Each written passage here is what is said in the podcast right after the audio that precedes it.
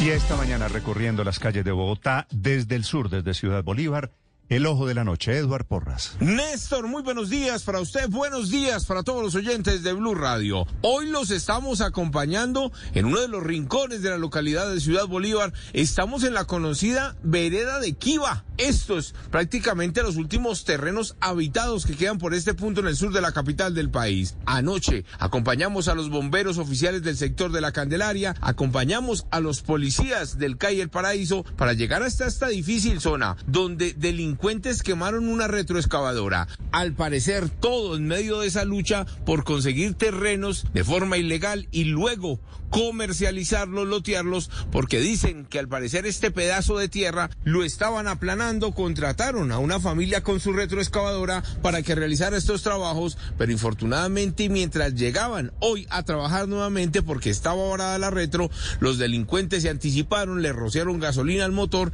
y de allí la conflagración. Escuchen ustedes mismos al hijo del propietario de la retro, quien habló anoche con Blue Radio. Estábamos haciendo la explanación de este lote de lado a un señor de acá. Los que nos, nos, contrataron para hacer el trabajo, sí señor.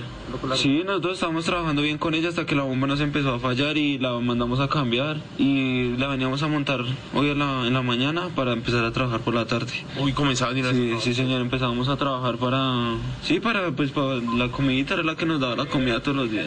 ¿Qué va a pasar entonces con eso? ¿Una investigación que tiene ustedes? No, pues, pero acá cámaras de donde, digamos, estoy acá en un barrio así donde...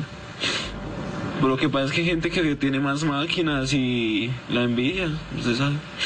Esta zona es de muy difícil acceso, por eso anoche tardamos en llegar con los bomberos oficiales y la Policía Nacional para poder controlar la conflagración. Lo que se ve aquí, Néstor y oyentes, es cualquier cantidad de letreros de venta de lotes, casas que están en venta, casas hasta de tres pisos que se encuentran en medio del bosque, en medio de la vegetación, en medio de varias montañas y ya prácticamente en el último rincón de Ciudad Bolívar. A policía se quedó investigando el caso para determinar qué fue lo que ocurrió exactamente aquí en la vereda de Kiva en la parte alta. Edward Porras, Blue Radio.